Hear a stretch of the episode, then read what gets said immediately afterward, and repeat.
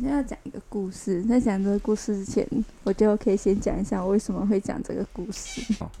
就是因为呃，这次去台南的火车上，然后多多就一直在想说，他除了医生之外，他还可以做什么职业，然后去什么国家这样子，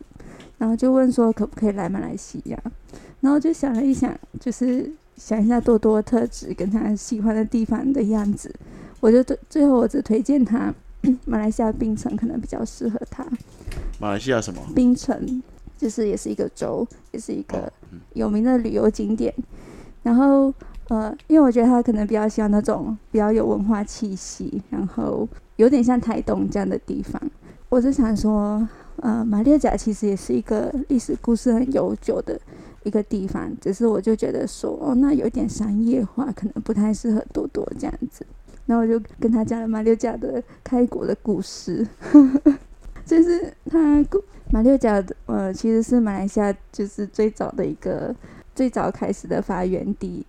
他的故事是一个来自印尼的王子，然后他就逃难到那个马来亚半岛，然后后来呢，就是到马六甲那个地方一个河边，他就看到说有一个狗在追着一只白色的鼠鹿。那后来那个鼠鹿被追到后面，呃，被逼急之后，他就把那个狗踹下那个河里面。那个王子就觉得那个地方是一个宝地，那就要在这里建立他的王国。他就用他看到鼠鹿跟狗的坐着的那棵树的名字来命名那个地方，然后就开始马六甲王朝。所以叫马六甲嗯，马六甲是他休息的那棵树的名字。哦。嗯，所以你们那里有一种树叫马六甲或许吧。哦，所以你也不知道。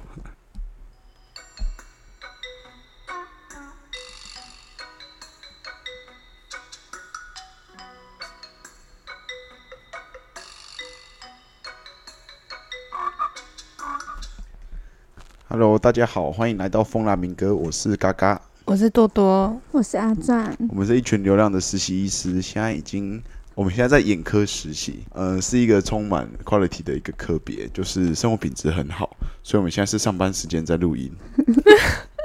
然后，因为这一集是第十一集，所以就想说，我们已经前面有进展了十集，然后每一集都大概一个小时左右，所以就想说这一集可不可以来一点比较有深度？因为我们毕竟是一群实习医师，所以想要推广一些医院里的一些呃不为人知的一些秘密，或是职业，或是他们做的什么事情，来给大家知道。就是除了我们医院看到的护理师、药师、医师之外，这三个职业后面还有没有其他人在负责这个团队的运行？嗯，所以，我们这集就是决定以一个访谈的内容来进行。访谈的对象是我们之前在小儿科遇到的一个老师，他是艺术治疗师，他的主要工作就是在带动那些患者做一些艺术方面的创作，然后让他们心情会好一点。那详细内容，那我们等一下听一下我们的访谈。我们之后也会不定期推出这样子各式各样职类或者是医疗专业者的采访。如果大家嗯、有想要听的主题的话，可以私讯我们的 IG 告诉我们。然后，如果觉得这些内容很不错的话，也欢迎给我们一些回馈，可以在我们粉砖或是我们的 podcast 留言说，呃，有学到什么东西，或是觉得呃哪个老师很棒，或是什么事情你你很想知道，然后多多跟我们讲，我们就会针对这部分来进行更多的采访，或是更多的分享。嗯，大家好，欢迎收听多多采访，我是多多。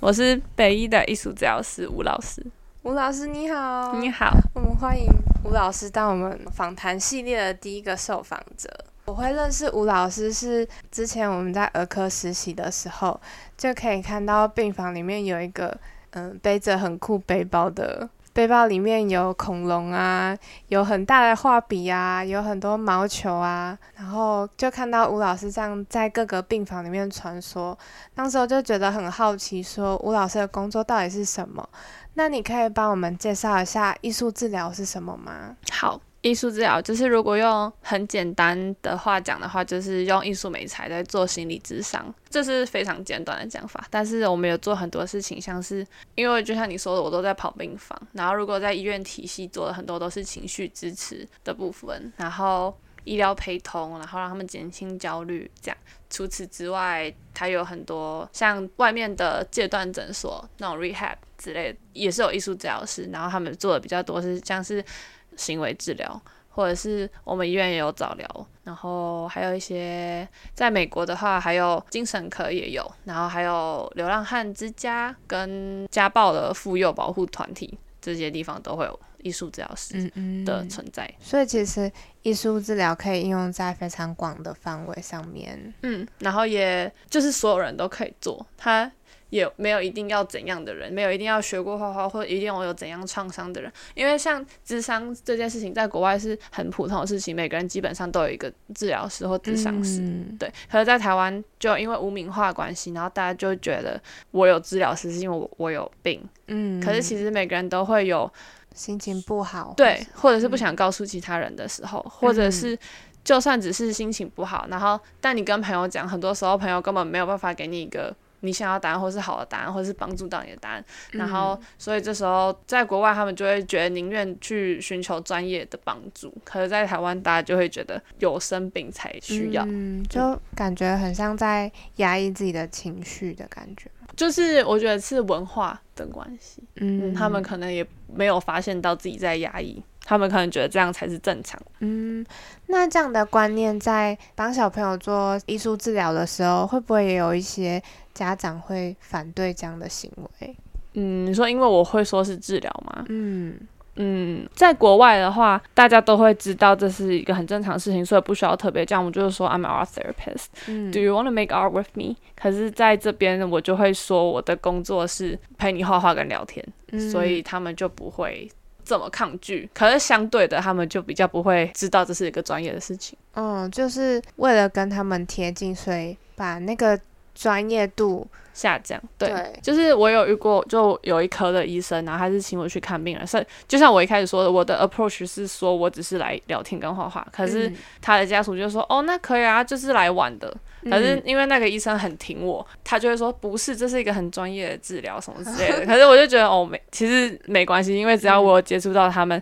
就好。可是那个医生这样子讲，反而我不，我就很怕病人听到会觉得是不是我有病，你才。帮我找一个人来，对，所以就有一个需要磨合的地方。嗯，所以你反而觉得自己并不需要大家知道说这个。我觉得目前我在台湾的状况是，我原本是预期希望大家都知道嘛，可是我觉得我目前来这边半年心得是，我希望我至少医院的人会知道，那病人到底知不知道我是专业的人，就是是另外一回事，因为病人是直接感觉到我对他们有帮助，但是医护人员不一定。所以就有点像是阶段性，可能因为一开始还很少人知道，所以就先做推广，让更多人认识。那之后的话，才会把他的专业啊，或者是嗯实际上的帮助，让更多人知道吗？没有哎，我其实我来半年，可是我前几个月都是在我去各个单位都有做演讲。嗯，对啊，就是我都有在推广，这是很专业的一件事情。嗯，可我说的是病人端，就是我可能不需要这么详细的跟他们解释艺术疗是干嘛的。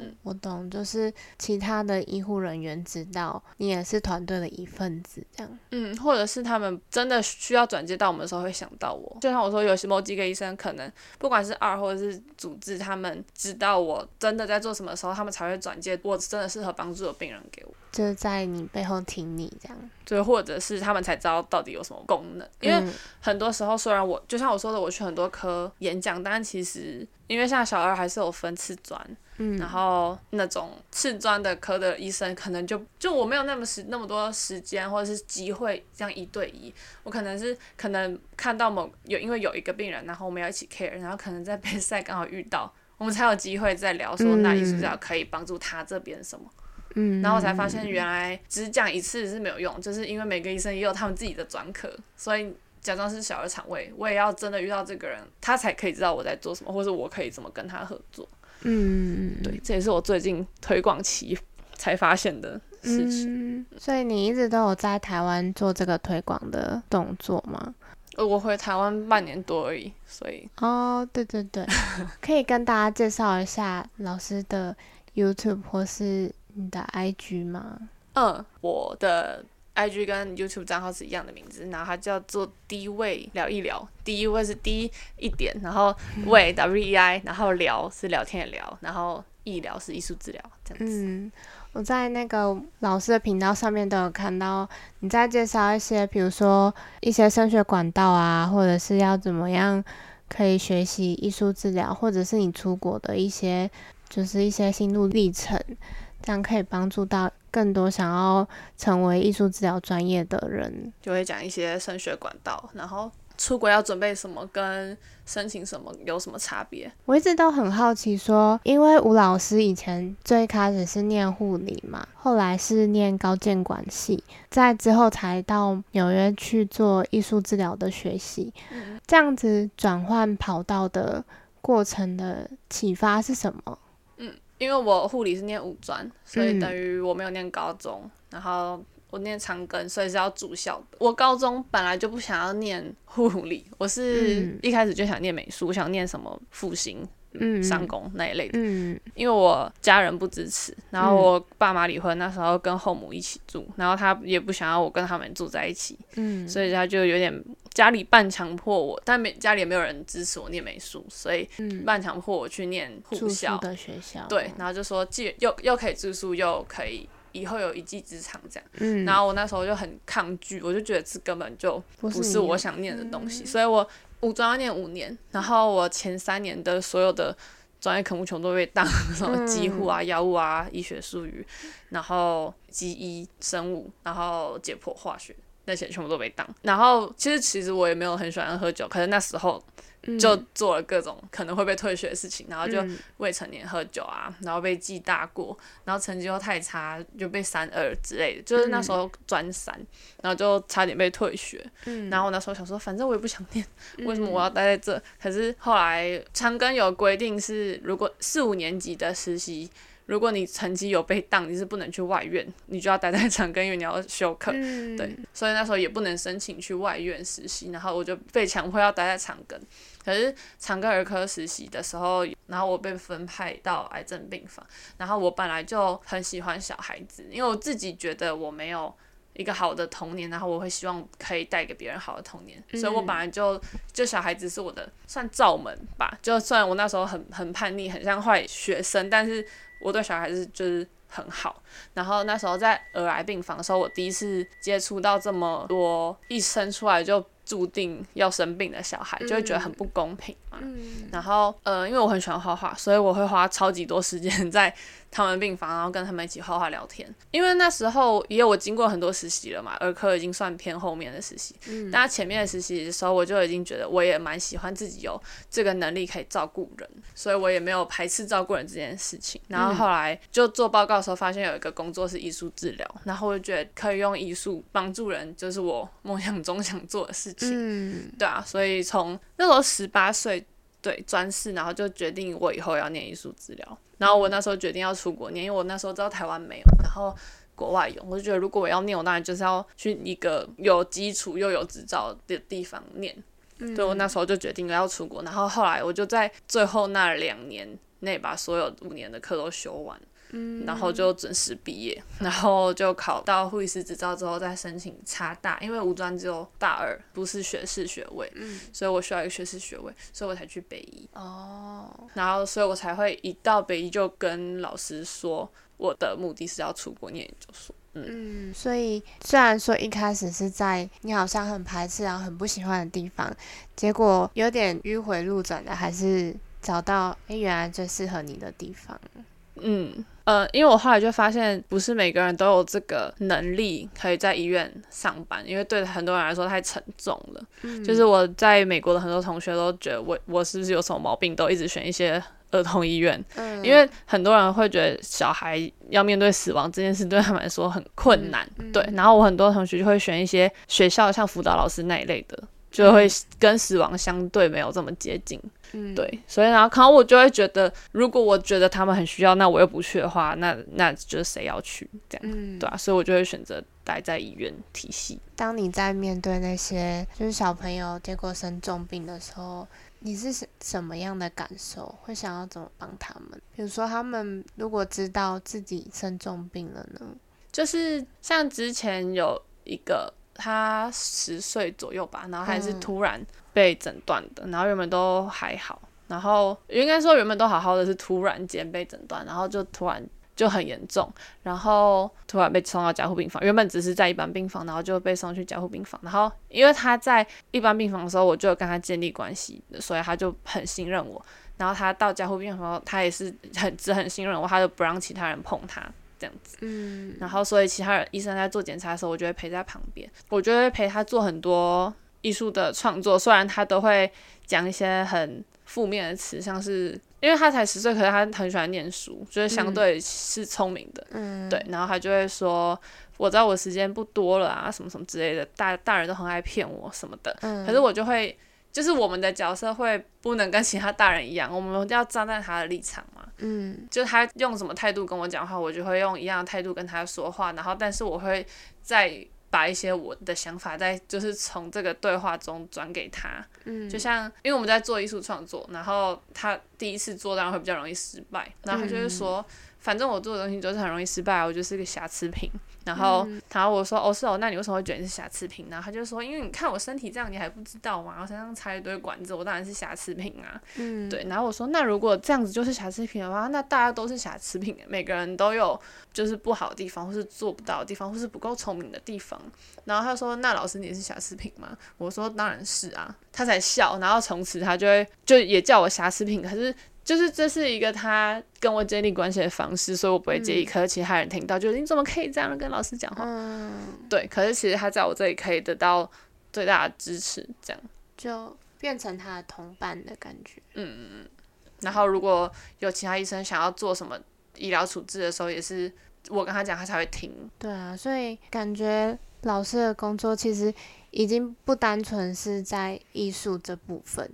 然后也有点像是一个陪伴者啊，或者是一个真的有点像是心理智商的部分。因为就是心理智商啊，就是在国外我们就是跟心理智商师是一样的执照，也不是一样的执照，是不一样的执照，可是是差不多的工作。嗯嗯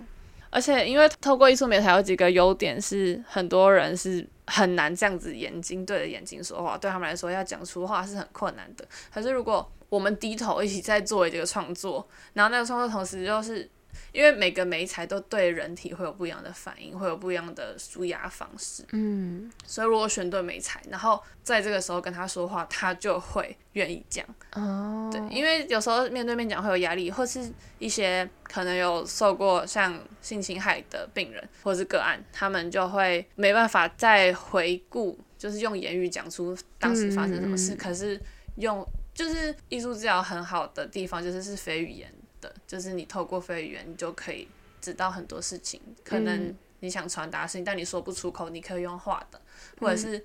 我今天不知道为什么我心情不好。可是我用画的画出来之后，艺术治疗师就可以跟我一起去理解为什么我心情不好，嗯。然后或者是因为我们的训练，只要你画一个东西，我就可以看出哪里有问题，嗯，但是我不会就下判断，我会特别去问你说你这里为什么这样画，然后这里为什么会这样画，因为每个人一定有不一样不一样的理由，可能。红色对这个人来说是很可怕的回忆，和对另一个人来说可能是很快乐的，所以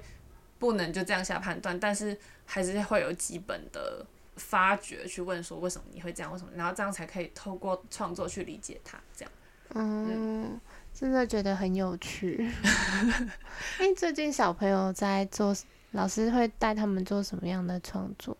哦，我没有一定，嗯，因为每个人状况不一样，哦，对啊，所以我我很常是我聊到一个情况，或是有一件特别的事情，我才会当下想要做什么，所以我才会每天都把美彩背在身上，因为每个时候有时候会需要的会不一样。嗯，就譬如说，有些小朋友喜欢某种卡通人物，就会希希望帮他设计那样子的。对，类似，然后再嗯加上因为每个媒材对个案有不一样的帮助嘛，然后再加上，就像我说的，在医院他们不是自然自己选择他们要生病的，嗯所以他们会对自己的身体跟生命失去很多控制权，嗯，那他们也不能控制自己要不要吃药，因为他们就是要吃药，所以。透过艺术美材的选择，他们可以多了很多选择，他们就可以拥有这个选择权，把选择权拿回来。就是艺术创作的时候，他们才可以做自己。嗯，然后如果他们是对于住院这件事情太焦虑的病人，我们就会用比较舒缓的美材，像是流动的。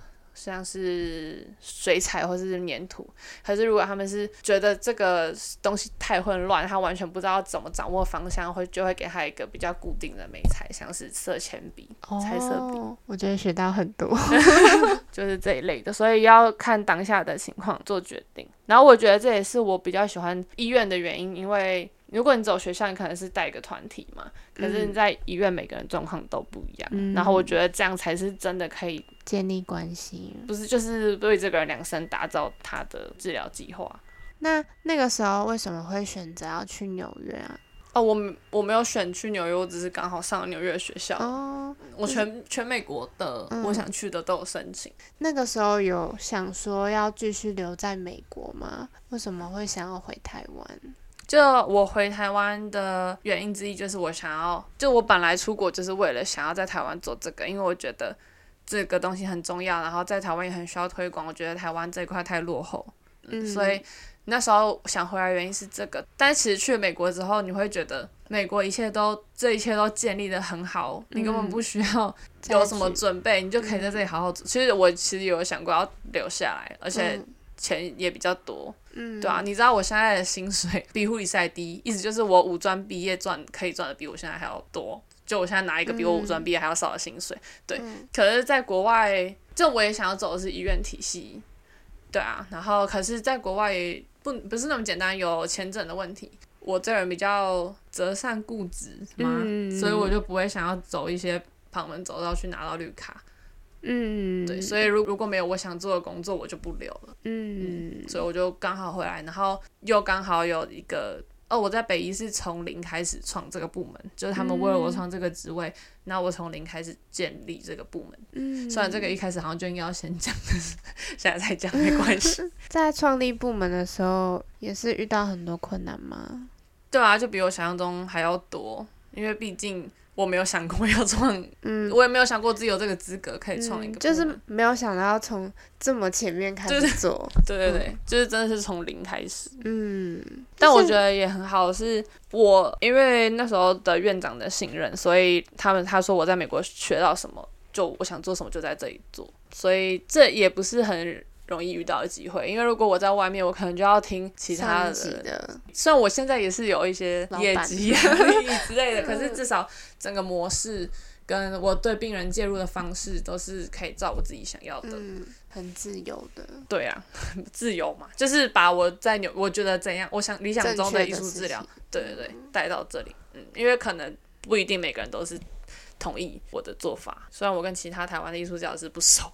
嗯，那你回台湾之后有没有什么事时候或是什么事情让你觉得真的很值得回台湾？其实很多，因为我呃，首先我首先我刚回来的时候，我会觉得刚好有这个机会，然后因为我很常接触的就是儿科跟复健科嘛，然后刚好我都遇到非常挺艺术治疗的医生或主任，然后我就觉得这是第一步，我觉得很开心、很值得的地方。然后再来就是看到病人的回馈，因为其实。我相较之下我还还蛮菜的，我的年资也不到两，我在美国工作一年，然后回来工作半年，所以才一年半，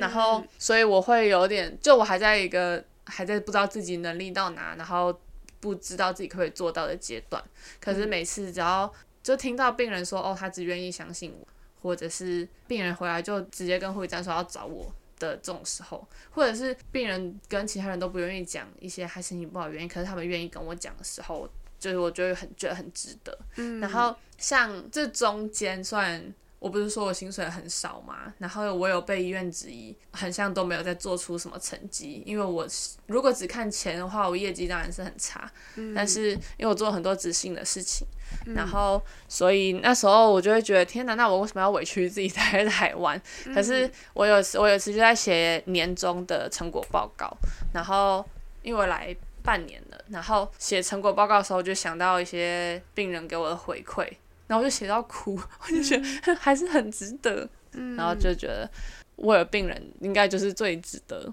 就会看到病人的成效跟进步，应该就是最值得的。那觉得最辛苦的地方是什么？就是就像我刚刚说，很多人会不理解，然后薪水很少。就是虽然我们科有去帮我，就是想说可不可以拿护理师的薪水，但是他们就会觉得你又不是在做护理师的事情。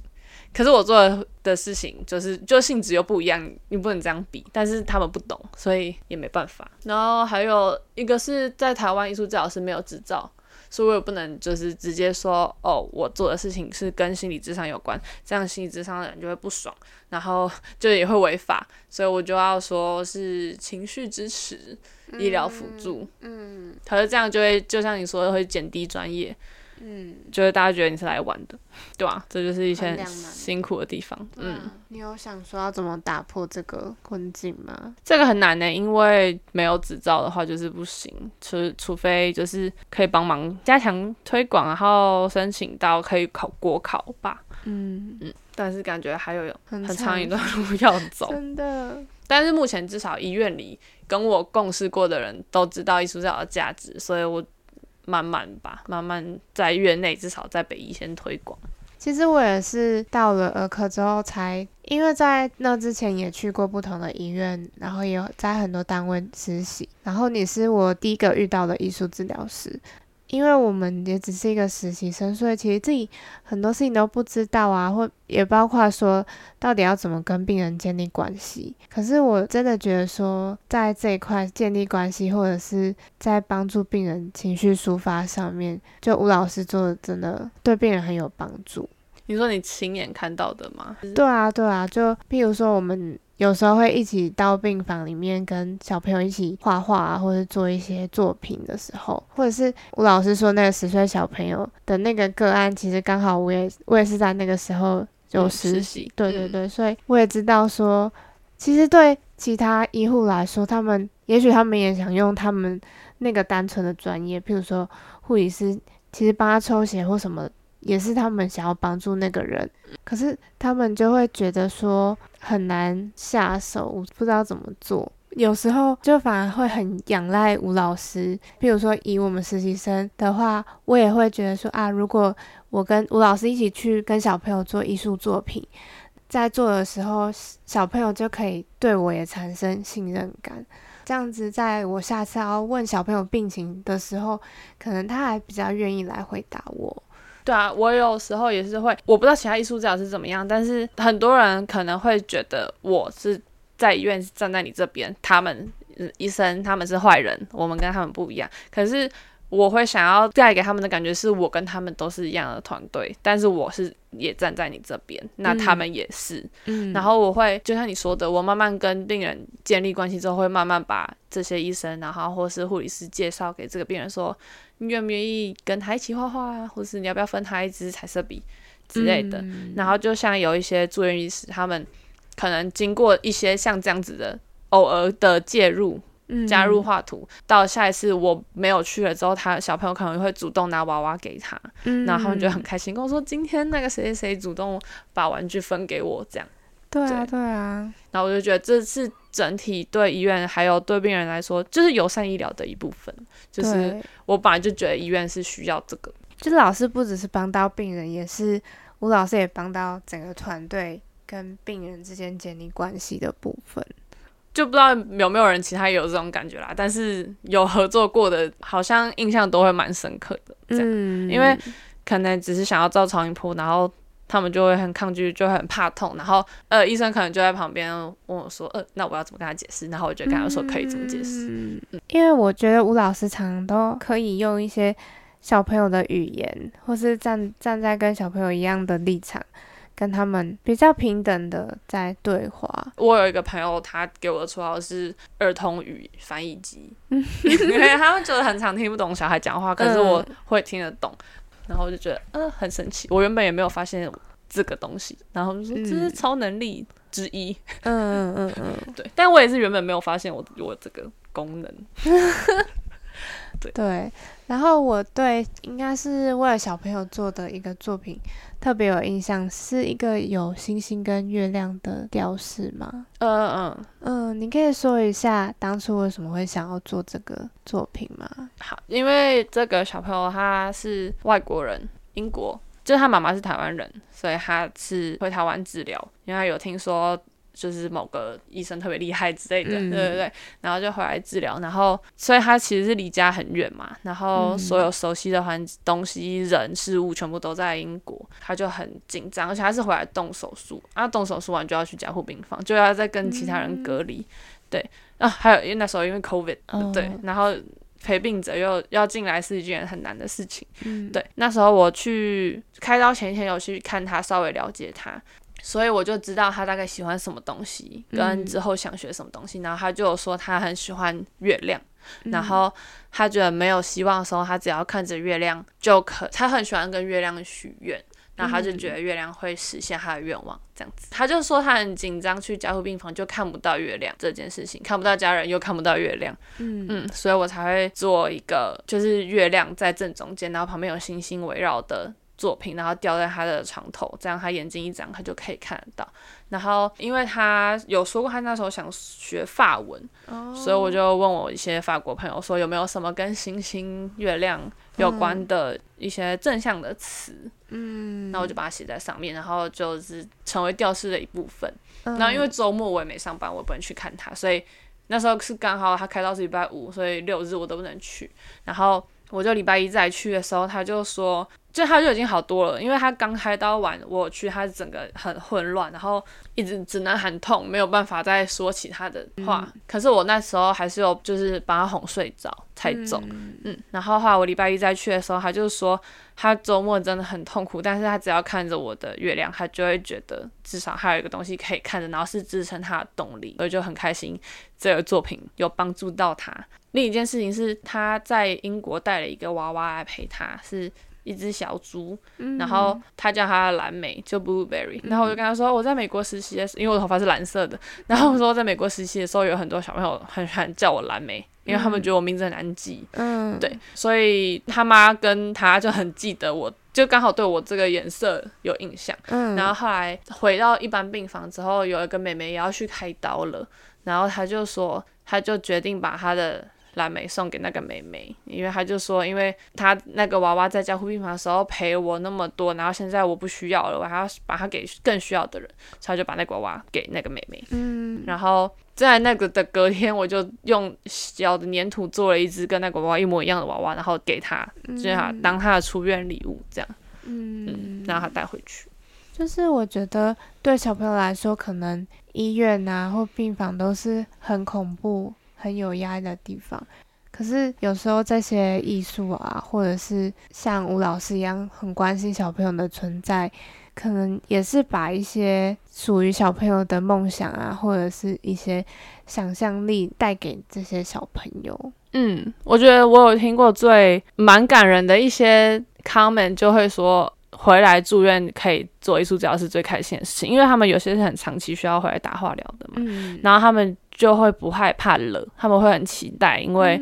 要跟我继续完成之前没有完成的事情，或是有一些小朋友就会说我不想出院，这就会被我他们爸妈揍，这样 就说因为会很开心。再就是有时候他们的生理上会很明显的有影响，就是因为我有一个另一个小病人，他也是长期要回来打药的，然后他也是一开始也都不不相信任何人的，但是后来他很信任我之后，他会因为焦虑肚子痛。可是他只要做艺术治疗，他身体都不会痛。嗯，对，所以他的一些住院医生就会说：“那我以后我值夜班的时候可以半夜打给你吗？” 只哎，我说不行。但是，但是，但是就是觉得很神奇。嗯，或者是他们有时候会撑着身体，然后要跟我一起完成这件事情，然后可能一做完这件事情，他们就会吐血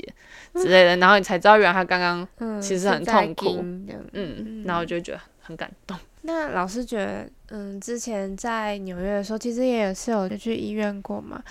在纽约的时候，医院的艺术治疗跟其他医护之间的关系，跟在台湾目前的关系是有哪些地方不一样？就像我说的，在国外他们会觉得艺术治疗是本来就属于医院的一部分嘛。但是我有发现到是，虽然他们知道，但是他们可能也没有真的很了解在做什么，因为他们会有一个 art room，然后可能病人是会去 art room 做治疗的，然后很严重的才会在 bedside，所以只要去了 art room，他们也就不太会知道到底在做什么。对，然后虽然在国外也会开一样就会开团体会议，可是我觉得因为在刚好北医比较小，然后知道我真的在做什么的事的人也就那几个，所以他们有需要的时候就会找我一起去，我会觉得我自己。是比我在美国的医院有参与感，嗯嗯，但是相对的是，这是这个小众啊，但一大部分来说，整的整个医院还是会有很多人不知道我在干嘛。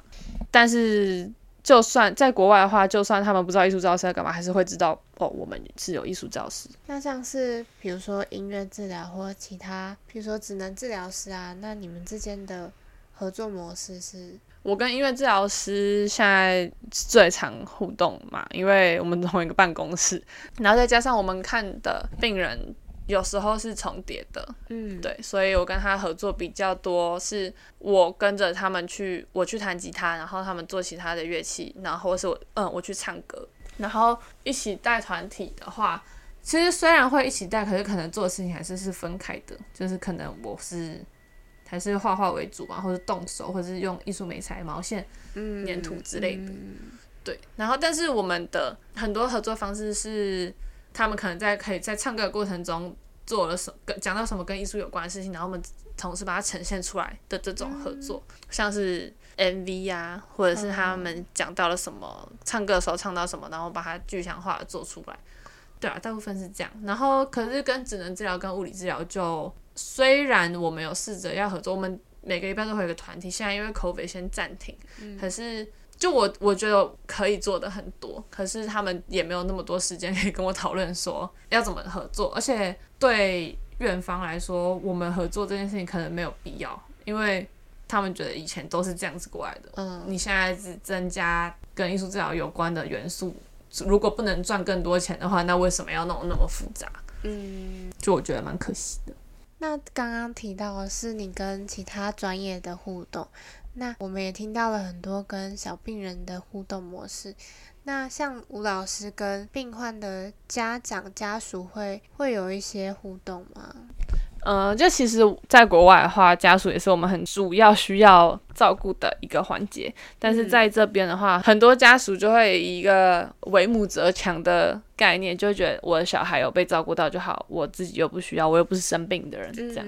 可是就是有时候家长还是会一定会有需要抒发感情的地方，所以这时候就会陪家长聊天什么的。他们可能不会真的做艺术创作，可是我们就会提供情绪支持。再就是我遇过一些安宁的个案，然后因为小朋友本人不能做艺术创作了。我会带着爸爸妈妈用回忆的方式，然后一起完成跟小孩有关的创作，这样子。嗯，有时候爸爸妈妈为了小孩那样子，他们必须坚强的时候，他们的武装是很强的，然后他们会用各种方式来建立他们的墙，可能是用那种开玩笑啊，说啊我没怎样啊这种方式。对，然后这时候就是要让他们静下来，然后打破他们的心防，这件事情很重要。这样，以你你的了解的话，艺术治疗师有分。哪些种类？那你觉得自己比较像是什么样类型的艺术治疗师？除了我说的跟场域有关，就我不是说说有分医院啊，有分学校啊。像如果是 rehab 那种，他们就是以比较偏行为的，从行为去控制的想法嘛。嗯。然后我自己是比较人本主义嘛，就是。就像我说的是，针对每个人不一样的情况去设定的一个特殊的治疗，这样。然后还有很多是像精神科的啊，那种可能就会偏评估，可能时不时你就要做个艺术创作的评估。就是艺术创作的评估就有很多种，像是最有名的就是职能治疗师也会用，就是巫术人嘛，就是画人跟一个屋子跟树，然后看这几个东西之间的互动的关系。可是艺术治疗其实有很多种评估的模式，你都可以看出他们的不同的进展，所以。精神科那种比较跟神经医学绑在一起的连接的，会很需要看这些很数值的东西。这样，嗯就这也不是我喜欢喜欢做的，我还是喜欢以人本为主。那工作的时候，不管是之前实习还是到现在，有没有一个工作的原则或是座右铭？原则就是。有点像我刚刚提到，就是我会站在他们那里，嗯，因为很多可能像精神科的病人，他们有时候会混乱，或者是他们，或者是小朋友好了，他们都会有自己想象的事情嘛，对他们来说，那个才是他们的世界。可是以我以前是学护理的背景，我就会就会说要把他们拉回现实，嗯，对，说要有现实感啊，什么什么之类的。嗯嗯嗯但是如果我已经是治疗师，我站在他们的世界，然后我就会以他的世界为主，嗯，就是说真的、哦，那你觉得前面有一个小动物，那你觉得他现在在看到什么？他现在在做什么？嗯，那如果你现在可以跟他对话，那我们要说什么？对，就是从这些东西，你才可以真的更了解他们在想什么。嗯，嗯，所以就是以他们为主吧，站在他们的世界。过去护理的经验对你现在工作有帮助吗？嗯，我觉得很多，就是嗯因为我毕竟也就有待过医院，所以一些会议啊、医术医疗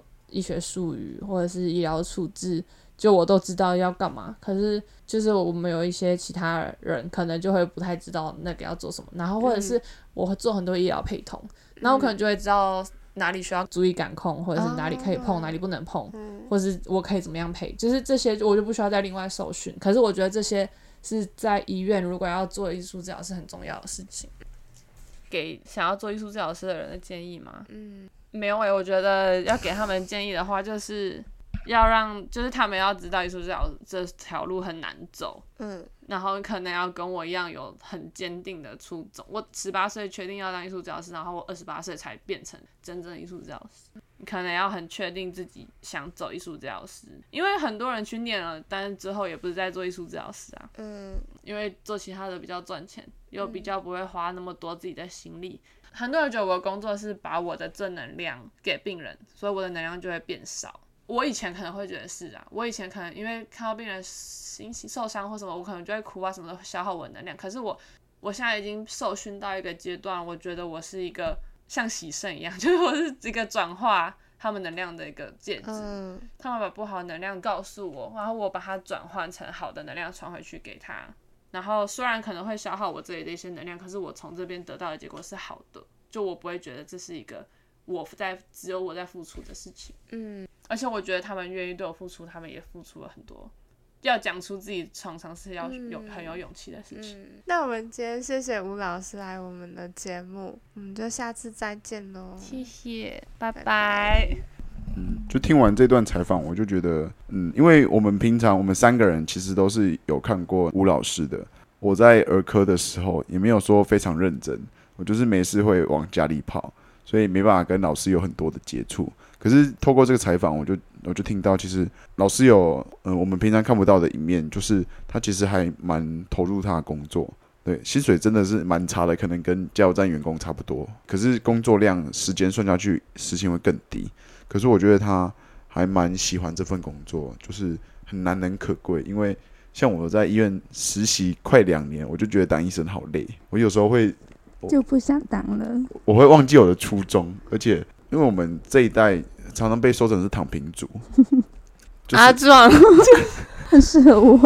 对，反正就是我们这代二三十岁的，因为呃生活压力越来越大，不太像以前一样，就是只要有努力就可以赚足够的钱，然后买到一间房子。对，我觉得我们这代压力就已经不是这样，所以常常会有点迷失自我，像是为了金钱去靠拢，就是选择一些比较舒服的科别。嗯，对，就是可以比较赚钱的地方。就是我有时候也会忘记，可是我听完艺术老师的采访，我就觉得老师很伟大，他还可以继续这样坚持下去。可是希望他能坚持再久一点啊。对，因为听起来他已经有点累了。还有就是老师他其实还蛮细心的，就是他会注意到一些小朋友的呃喜欢的东西，然后在下一次上课就会带给他们那个不一样的题材去创作。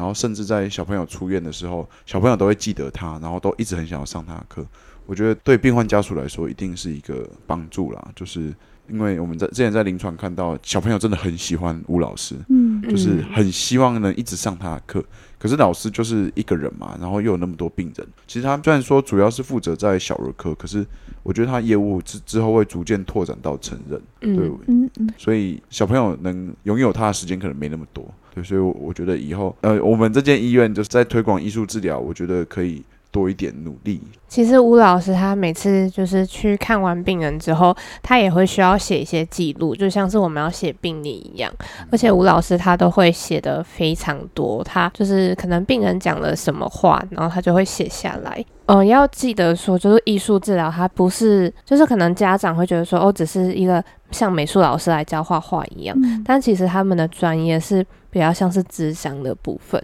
所以他会很在意说，哦，小朋友可能讲了什么话，代表了什么意义，然后或者是说小朋友画出来的东西，他们会去做像是色彩的分析啊，或者是他去讲说那个图像可能有什么。代表什么意义？因为小朋友他们的表达能力不是可能没有那么好，或者是说他们也许他们也不知道说自己是在很高压的环境之下。然后其实我觉得他这个是一个过程，是就是呃艺术老师发现了之后，他会慢慢的也让小朋友知道说自己是在什么样的情绪之下。因为可能呃我们要先知道说自己是在什么情绪。然后才有办法去改变它，或者去解决掉这样的情绪。而且里面有提到说，就是有一些是就是讲不出来的一些事情，就是可能受到很大的创伤还是怎么样，那就只能透过就是非语言的东西来把这些表这些事情表达出来。因为小朋友的反应都是很，就他们很直接，然后呃以大人的角色来看，就会觉得哎心里酸酸的。譬如说。嗯，像是因为我有追踪吴老师的 IG，然后常常会看到吴老师也会介绍，就是分享一些工作上遇到的事情。我就记得说有一个小朋友在跟老师玩角色扮演，然后那个医院里面的环境好，他他就说哦，你当医生然后，你当护士，那我当癌症病童。我想说怎么会这样子？就是如果是一般的小朋友，就会说哦，我要当什么太空人，然后我要当医生什么的。可是他们只能想到说他就是一个癌症病童，然后我就觉得说啊，会听了就会觉得很难过。因为他们每天都接触这种东西，就是影响他们还蛮大的。他们可能你说的那个应该是住院很久很多次的病人，小孩。然后或者是我记得有一个类似是说，哦，他可能涂颜色，然后就说我不要用那个金色或是银色，然后他就说，因为那是真的颜色，就是对他们来说，那些意象已经变成说是只有医院的或是很恐惧的来源这样子。我觉得儿科病房有一个比较特别的地方，就是治疗室，就是可能他们用意也是希望小朋友可以在病房的时候，从他的这个治疗的这些行为跟过程中有一个分割的感觉。嗯，刚刚阿壮他讲到治疗师，就是那个算是 for 医生的嘛，就是有时候他们要打针啊，或者是要有有进行特别的医疗的处置的时候，会带到一个小空间，那万一小朋友哭啊或者什么的，也不会干扰到别的病童。像是艺术老师的话，他们也有一个艺术治疗室，所以那个空间就会是有很多，譬如说话剧啊，然后会会有一些。呃，艺术老师需要用到的用具，那个空间可能对小朋友来说，可能又是更离开医院一点，就是那个那个就会变成好像一个游戏室一样。嗯，那其实像我去台东的时候，我也有就是有机会去接触他们的早疗，就是我们说早期治疗。那他们针对的对象就是像是可能三岁啊，两呃，其实都有，就是什么两三岁啊，或者是到国小生都有，就是语言或者肢体行动那些发展比较迟缓的。对对，他们有不同的，有分成是就是运动治疗的，职能治疗。对，那在那个空间里面也是一样啊，就会带很多绘本啊，或者是一些东西让小朋友去摸索。我们在小儿科的最后一周，就是刚好有一个弟弟，他大概几岁？那他应该是吧？哦，好像是是九岁。对，反正就是一个已经会加减的小朋友的那个年纪，差不多吧？小二、小三。嗯，那个时候我和多多在病床旁边陪他玩扑克牌。嗯，因为他是我的病人，所以我每天都会去找他。然后他的情况是，他是他们家最小的小朋友，然后他上面有年纪差很大的姐姐。他妈妈就形容说，这个小朋友因为他小时候就生病了，嗯，小朋友得脑瘤这样子。然后，所以他们家的人也都会很让着他。然后妈妈就说：“哦，他在家里就是一个小霸王这样子。”呃，对他蛮霸道，稍微霸道，然后有一点傲娇。嗯嗯，然后就是我们在跟他打牌的时候，我们是玩九九，对，就是想说九九，他这个年纪，他又因为长期要治疗他的脑瘤，没办法去学校上课，我们就帮他练习一下数学。所以我就跟那个小朋友说：“弟弟，我知道你很厉害，你算术一定很强，对不对？那等一下全部都给你算好不好？”他一开始就是拒绝我，他觉得说：“你为什么好像你在骗我，是不是？” 对的那种态度。因为我们三个人玩九九，一般来说是每个人出牌要喊自己加多少减多少，嗯，他就觉得为什么我那么大要欺负他，要全部叫他算。对。然后我这时候就开始激将法，我那时候就说：“好啦，我知道你算术不好啊，那全部都给我算。”小朋友嘛，那个年纪的小屁孩，我已经可以 handle 的很好。哇，对，所以他就成功被我激怒，他就决定全部都给他算。他在治疗之前，脑瘤治疗之前，他讲话其实蛮流畅的，嗯可是治疗之后，可能有一些放射有，点卡卡的。对他讲话会比较钝，他就讲话很慢很慢，就跟我们一般人讲话不一样。可是我们就很有耐心在那边，对，反正我们就每次一直出牌，然后都叫他算，然后他卡住的时候就是什么减二十，我就想说可能小三还没有学到，哦，对我会帮他算，对啊，有时候就会呃加九或是加七，嗯，就是要进一位到、嗯。对要超过十的话，就是比较难算，我就会比出手指头跟他一起用，对，跟他一起算，他就是有都有成功算出来。嗯。反正这个过程就是你要一直不断的去 push 他，因为他会一直放弃，就说哦我不要算，我不要算。然后我就说好啦，那给我算，你这么烂，哦，好啦，没关系啦，都给我算啦。你你算数不好，那我觉？得他应该不喜欢你耶，不会，他很喜欢。对，你知道我要走的时候，他还在说，那明天可不可以再再来找我？哦对，再来打牌。handle 这种年纪的小朋友，我已经游刃有余。我常常看你们，就像是 只是这个年纪的小朋友，你只不知道你被 handle 而已。确实，反正重点就是说，就是我觉得我们可能最多好像就只能做到这样。嗯，虽然说我们也是在陪他，然后也就是也是在聆听他的想法，但是我们就没有那种专业说可以去判断说，当我们发现说他可能真的很低落的时候，我们常常会不知道说要怎么办嗯才好。可是像是艺术治疗老师啊，或是音乐治疗老师，呃，我们医院这两个职位都有，然后他们也都常常一起互相合作什么的。那就是像他们这样的治疗师，他们是真的有他们的专业，是他们知道要怎么处理小朋友的情绪啊。他们而且他们不只是要上就是艺术的东西跟治疗的东西，他们还要去学儿童心理，类似儿童沟通的方式。就是不是一直用我这种激将法，对，像是有些小朋友就不管用，我觉得他们的专业度还蛮高的，就是比我想象能做的事又更多一点，嗯就是让我又更认识艺术治疗师。然后我在儿科的时候，就是我觉得我们能做的不是只有平常的照顾、陪伴、交班什么的。就是去了解他的治疗计划，像是呃，我我很喜欢一个小朋友，因为他超可爱，然后他那时候快要满一岁，可能快要开始爬，反正就会翻来呃那个阶段，然后他就是那个白血病的患，要定期的进来打化疗或是打标靶，所以他的那个白血球会很低。然后很低的时候就容易会有发烧，就是会有一些平常我们正常人不会感染的病毒、细菌或是寄生虫的问题。这时候就是要用一种抗生素去做预防。可那抗生素我们一般不会用，它是属于毒性比较强，或是能打的细菌不够，比较不是我们平常会感染的细菌。那种抗生素副作用比较高一点，比较容易呕吐。我那时候就想说，那可不可以就是看有没有什么方法可以预防它会那个白血球降那么快，或是它的抗生素可以换什么？所以我那时候就去查一些 paper，然后最后就找到一个 paper，就是虽然说不能帮他改那个抗生素，可是我可以帮他调整剂量，就是变成一周打一次。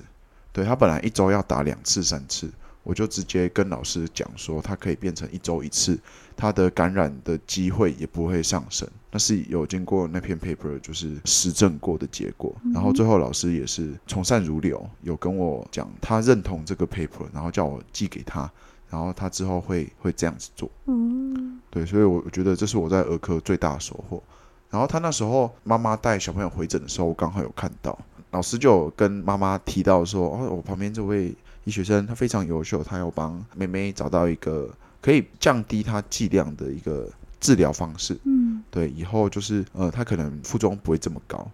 对，可是妈妈好像没有仔细听，或是她因为那个白血病的治疗真的很复杂，你每次住院要打什么，然后治疗几次，什么周期要做什么事，然后遇到什么事你要怎么办？嗯，对，你要你要再打什么药，那太复杂，所以对一般人来说听不懂。那个妈妈就可能不以为意，可是我就觉得，就算病人他本人或是他的爸妈不晓得这件事有多重要，我觉得对我来说还是一一个鼓励，就是哦，我有帮妹妹做到一些事情，我就觉得很棒。所以我觉得我们医学生不是只有打扑克牌这么无聊的事情，嗯我觉得我们还可以做到更多，对吧、像是推广我们的艺术治疗师，就是给大家知道，就是住院期间，如果那间医院有的话，都可以去咨询有没有这个服务或是专业可以会诊之类的。嗯，其实像艺术老师在访谈里面有讲到说那个计价的问题，就是呃，因为现在健保是没有包含艺术治疗的部分，所以如果要治疗的话，可能就是要以自费的形态。但是我们就是想要强调的一点也是说，其实艺术治疗是真的是很有效果的，虽然说它可能没有办法在第一次的时候就达成，因为就是像我们前面讲的。跟小朋友是需要花时间才可以去累积信任感啊，才可以更认识小朋友，也认识他的家庭什么的。但是长期来看的话，真的对小朋友的心理状态啊、他的情绪啊，或者是他甚至他的发展，像我们刚刚说早疗的部分，都是很有帮助的。所以如果家里的小朋友真的有需要的话，就是可以，就算是自费的话，也是很鼓励可以使用。对，然后我觉得大家对于自费可能会有一些误解，就是自费的这笔钱，其实艺术治疗师或是自费的对象，其实他们能拿到的没有很多，甚至有些像是他们是领固定薪资，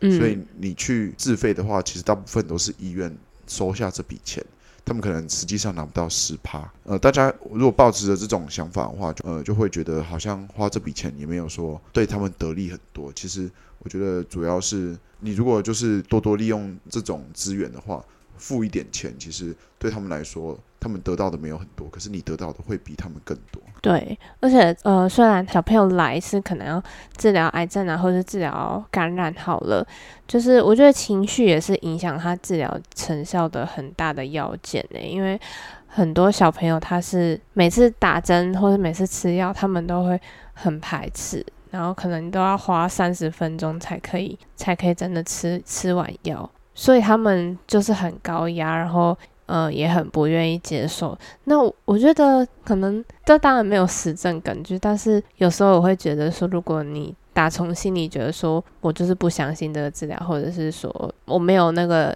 意念想要活下去的话，那治疗成效也会出不来。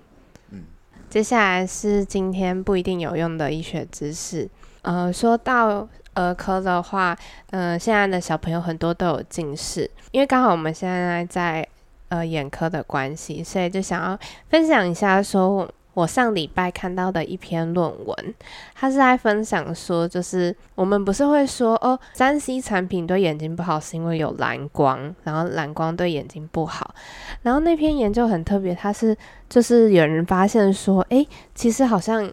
如果是红光的话，就会对眼睛是好的，因为我们近视是跟眼球的直径啊，还有脉络膜的厚度是有关系的。然后看红光的话，就是可以促进那个脉络膜变得更厚，有点太深奥了。但 但是它的红光不是像是呃你受伤的时候去照红外光的那种红光，它是在可见波段的红光。所以是像是你看红色的东西的那种程度的红光，而且他研究啊，他做出来的结果就是发现说，哦，其实只要在呃进行红光治疗，就每天照射三分钟，然后一天进行两次的照射，然后呃总共进行一个月，就会有不错的成果。那这个治疗方式是现在国外还在研究当中，但结果都是还蛮正面的，就是没有什么副作用，然后呃对近视的保护效果也很好。不过在国内的话，就还没有一些医院有在进行。总之的话，就是呃，如果是一些家长担心小朋友用眼过度的话，就是要适当的休息啊，然后呃要有一些看远的时间。呃，有些像我们病人进来都会问说，哦，那我我现在眼睛生病了，那我吃什么才好？如果吃东西的话，有没有什么东西可以帮助眼睛？那眼科医师都会说，哦，我们眼科唯一呃确认是有效的话，就只有叶黄素，而且是要高浓度的叶黄素。所以，呃，如果担心的话，是真的可以补充一些叶黄素来帮助黄斑部的病变这样子。那今天就分享到这边，拜拜，大家拜拜。拜拜。